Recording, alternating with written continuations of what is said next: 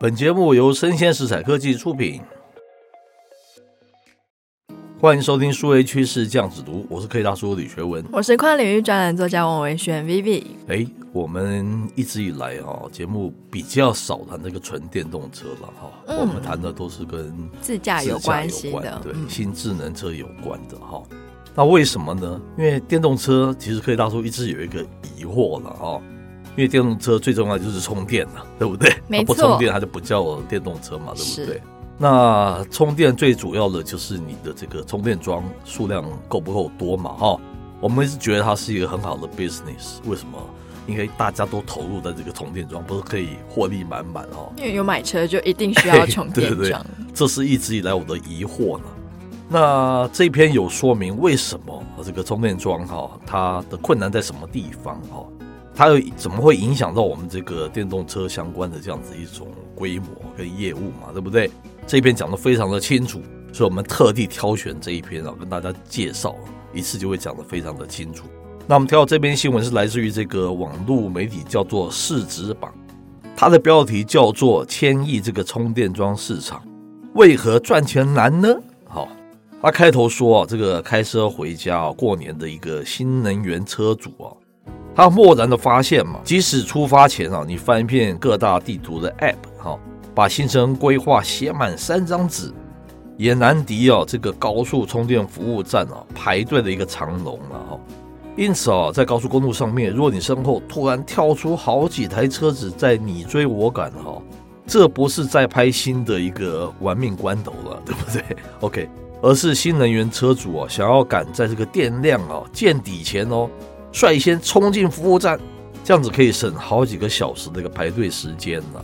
是，那其实关于充电桩啊，商家们并不是没有看到商机哦。哦那二零二二年中国的全国的电动车市场的渗透率就已经达到百分之二十八了。哇也因此，它带动了要装充电桩的数量嘛，已经增加到了五百二十一万台。是，基本上它已经实现，就是平均每两到三台车就配有一个充电桩。哦，那需求跟现在因应全国的一个政策嘛。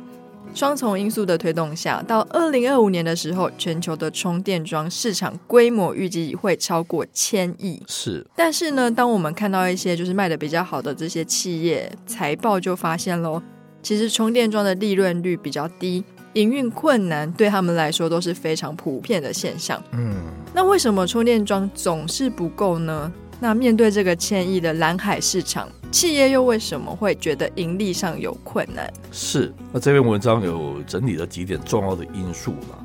第一点叫做充电桩为什么总是不够呢？他说这个原因 A 啊，是因为公众充电桩的数量是不够的，而且充电速度是非常慢哈。根据了解啊，充电桩可以分成公共的充电桩、私人充电桩和专用的充电桩三种嘛。他说：“这个日常生活中哦，这个根据充电时间的长短，又有这个快充跟慢充之分哦。快充哦，一般哦是一点五小时可以充满一台车了哈。慢充哦，充满哦，只要需要八到十个小时，哇，非常可怕。就算是这个工作满载嘛哈，快充桩一天可以服务十六台车啊，这个充电满载就是不间断的一直在充嘛哈。那这个慢充桩哦，不到三台耶。”那私人和专用桩的这个安装意愿哦，取决于这个个人或是团体啊。当然，它就没有什么够不够这一词一说了哈。但是公共桩啊，主要是应对啊车辆在外行驶啊这个途中临时补电的这样子一种情况啊。这也是最被大家诟病的一个地方了。是，那充电桩为什么不够呢？它的第二个原因就是充电桩它分布的非常不均匀。是，举例来说，像在中国的公共的充电桩密度最高的城市，也就是深圳哦，是它平均每平方公里就有一百一十八台的公共充电桩。嗯但是只要你不要离开这个城市，基本上你可以做到随到随充。是，可是如果今天换作是一个比较三四线的小城市，本来的充电桩就分布的很零星嘛，然后有的还会因为年久失修而不太好用。是，那返乡的车主想充电，大概就只能从自己的家里就是接插线板了。是，那以上是说明第一点嘛，充电桩为何总是不够。第二点哦，他说哈，是因为这个市场大，玩家多，盈利难呐哈。那他说，基于中国新能源汽车渗透率将持续的提升嘛，市场对这个充电桩行业未来发展前景基本上是保持一个乐观的态度哦。那中信证券、哦，预计至这个二零二二年到二零二五年哈、哦，中国充电桩市场将以百分之三十七的复合增长率增长，很快嘛，对不对？到二零二五年的时候，整体规模有望达到六百零八亿元了哈。全球规模啊超过千亿，但不幸的是哦，这个充电桩行业的进入门槛并不高嘛，最大的进入壁垒就是资金呐，因为企业这个铺设的一个充电桩啊，必须达到一定的数量，才能开始被用户使用到了，才能有盈利的可能性呢。可是这个低门槛啊，吸引了许多的玩家的加入嘛，造成这个周少生多、盈利难的一种情况。是，那关于充电桩，它的第三个理由呢，就是利用率低，难回本。嗯，那像刚科技大叔说的嘛，充电桩的业务规模其实非常大。那它的前期投资的成本也就高，是，所以说呢，这些企业想要盈利，就必须保持单个充电桩的收入足以覆盖成本。嗯哼，但现实是，就是资源错置下，是充电桩的利用率并不算高，因为它不能很大面积的这样子，都是非常多的这样子这种情况嘛，对不对？没错，那也很多企业基本上已经到了，就是充电桩要报废了才可以勉强回收成本。嗯，所以说就更难获利了嘛。是。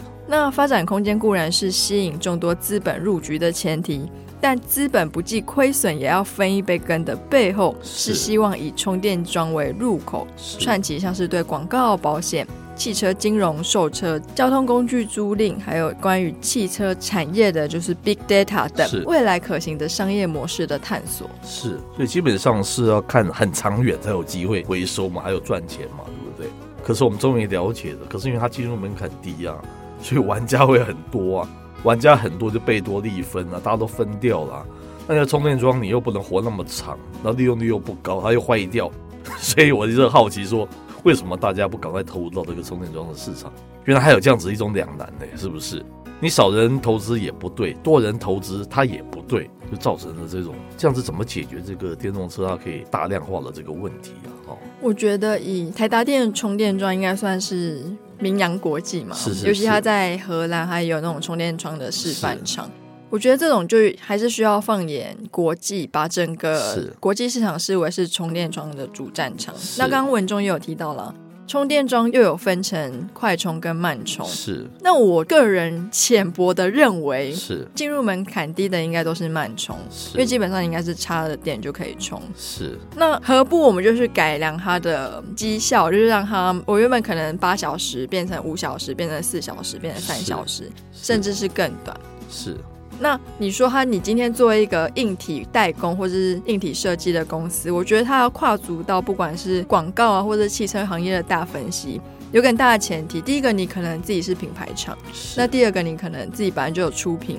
电动车像是 Tesla，是，那第三个就是需要就是跨界合作，是。因为我相信做硬体做的很好的，在一些比较软性的，不管是行销或是广告的思维上，是。它的练邓吗？就是没有这么好，是。就是他的那个脑袋转的那个嘛。然后像有的时候去百货公司，我觉得还蛮常看到，就是电动车专用的车位是空的。我也很好奇啦，竟然台湾的电动车卖的也不错，那为什么你们都不需要充电？是，就是它的需求需要很大量又很普遍，面积很普遍、很平均哦，这是它难的那个地方嘛，对不对？呃，V 姐刚才提到这个快充慢充，可是我们要想到一个，一定是快充那个成本是非常高的，一定是跟这个有关嘛，反而是更大的风险跟投资嘛，我粗浅认为是这样子的哈。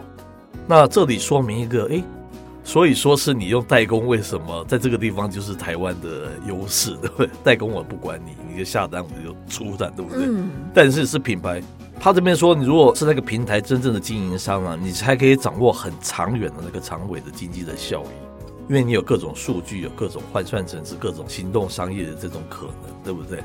可是你做个平台，他就以上讲了这么多的问题。那台湾这个地方，哎，你只要接代工就我不管你嘛，你能不能赚钱，你能不能经营 business 是你的事，但你要不断的跟我下单，我就从这里面我就可以保证获利，虽然那个毛利是低的嘛。这是不同面向在看那个充电桩的那个 issue，对不对？所以还蛮有意思的。嗯、因为我这样看，所以整整体说起来，现在其实做充电桩，感觉本益比最高的应该还是 Tesla。是是是，因为它现在很多东西不仅有车又有装，对对对对对，又有装，它的装好像也支援其他款式的电动车。是，是，可是不幸的是，整个电动车是全球的一个趋势，对不对？嗯嗯。它要是够大够多，这整个我们最后看的还是不是充电桩了？是电动车市场能不能如预期般的这样子的成长嘛？对不对？是是。你如果卡在充电桩，你就一定没有办法成长这么快，这是很简单的逻辑问题嘛。所以它这个东西要赶快解决。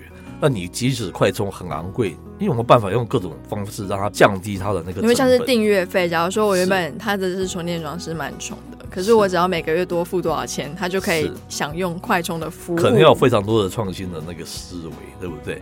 可是他提到另外一点，又是你可能进入门槛又变得是比较低，这是他的两难的地方，因为别人又跟你的分贝更抢占你的市场，对不对？你狮子虽然在强，但是那个猎犬在那边很多。那也是很讨厌，那个很劣质的猎犬很多这样子，对，那你也是一拳呐、啊、难敌人家的巴掌了，对不对？类似是这样子的一种感觉。不过讨论到充电桩之前，还是要全世界的电动车的市场比例达到一定，是是，是，我觉得这个问题才有被讨论的价值。不过就算是跟大家分享一些新知，是，就跟我们想很多东西新创那个问题是一样，就是鸡生蛋蛋生鸡的那个问题的，对不对？嗯、好，给大家做一个参考的哈。以上内容播到这边告一段落，我是科技大叔吕学温，我是跨领域专栏作家王维轩 Vivi，我们下回见喽，拜拜。